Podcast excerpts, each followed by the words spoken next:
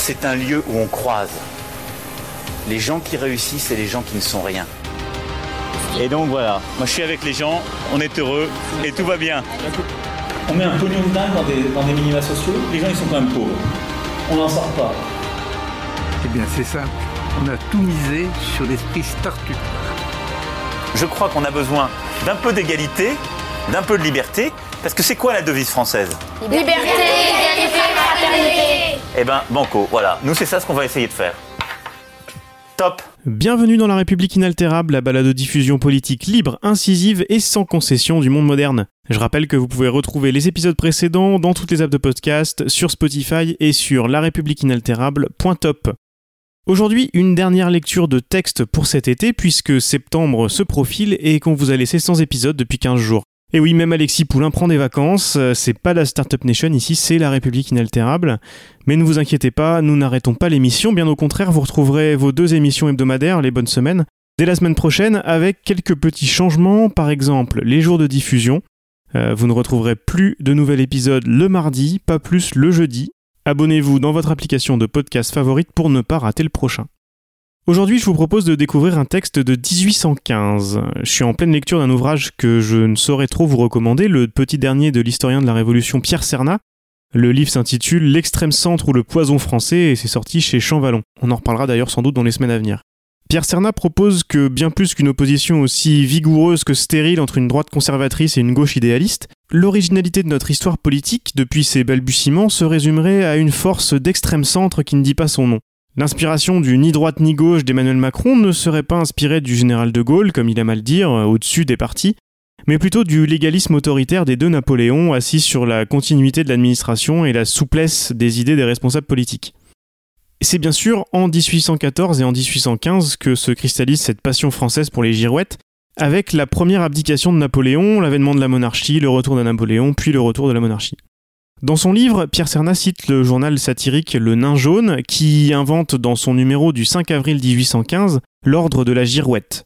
J'ai retrouvé le texte en ligne sur Gallica et je vous mets le lien dans les notes de l'épisode.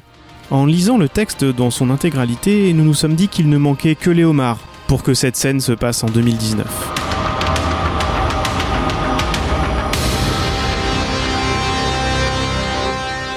Top Statut de création et d'organisation de l'ordre politique et littéraire de la Girouette.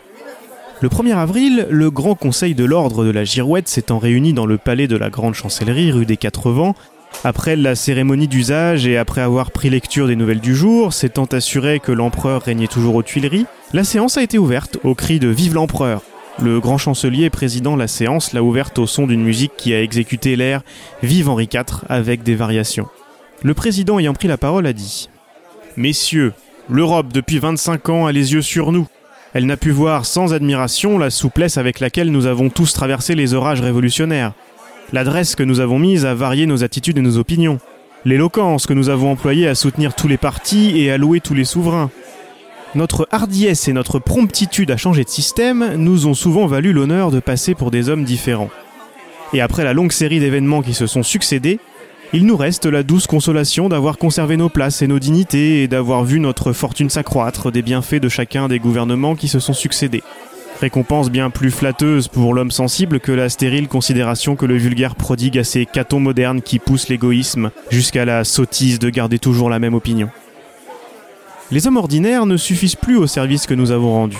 Nous avons cru devoir chercher de nouveaux moyens de récompenser les membres qui composent notre illustre société.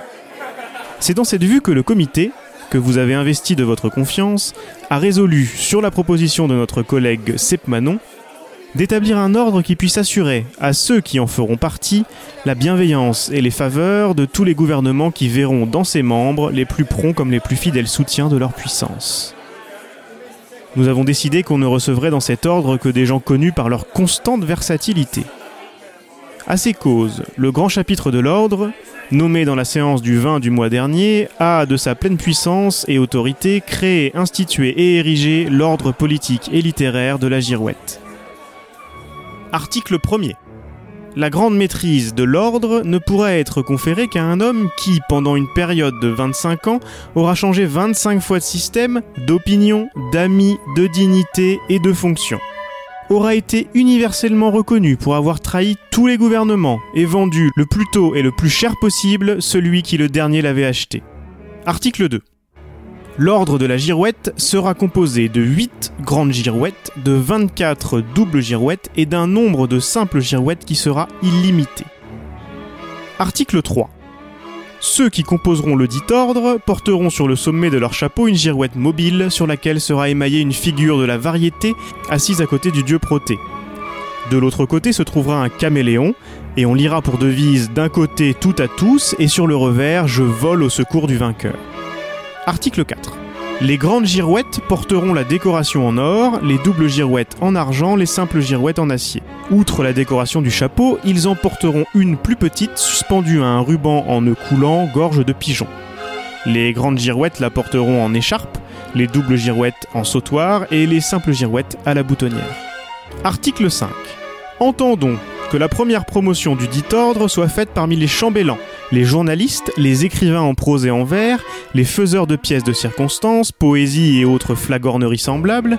Les 7 huitièmes des anciens membres du Sénat conservateur font de droit partie des chevaliers de l'ordre de la Girouette. Article 7. Sont chevaliers de droit de l'ordre de la Girouette tous ceux qui pourront prouver avoir quitté les Tuileries le 30 mars 1814 et y avoir reparu le 12 avril 1814. Par la même raison, ceux qui en sont sortis le 20 mars 1815 et y ont reparu dans la même journée. Seront aussi chevaliers de droit tous les journalistes qui, aux mêmes époques, auront écrit des articles politiques contradictoires. Article 8. Nul ne pourra faire partie de l'ordre de la girouette s'il ne prouve avoir changé trois fois de suite d'opinion et avoir servi au moins trois gouvernements. Article 9. Le nombre des serments prêtés pourra être compté comme autant d'opinions différentes. Article 10. Les réceptions et promotions auront lieu dans les grands chapitres de l'ordre qui se tiendront tous les ans le jour de la Toussaint. Article 11. Sont à jamais exclus de l'ordre de la Girouette les généraux Bertrand, Drouot, Cambronne, le colonel Germanowski et tous ceux qui ont accompagné l'empereur Napoléon à l'île d'Elbe. Article 12. Chaque chevalier, pourvu par nous, se présentera devant le grand chapitre pour prêter serment.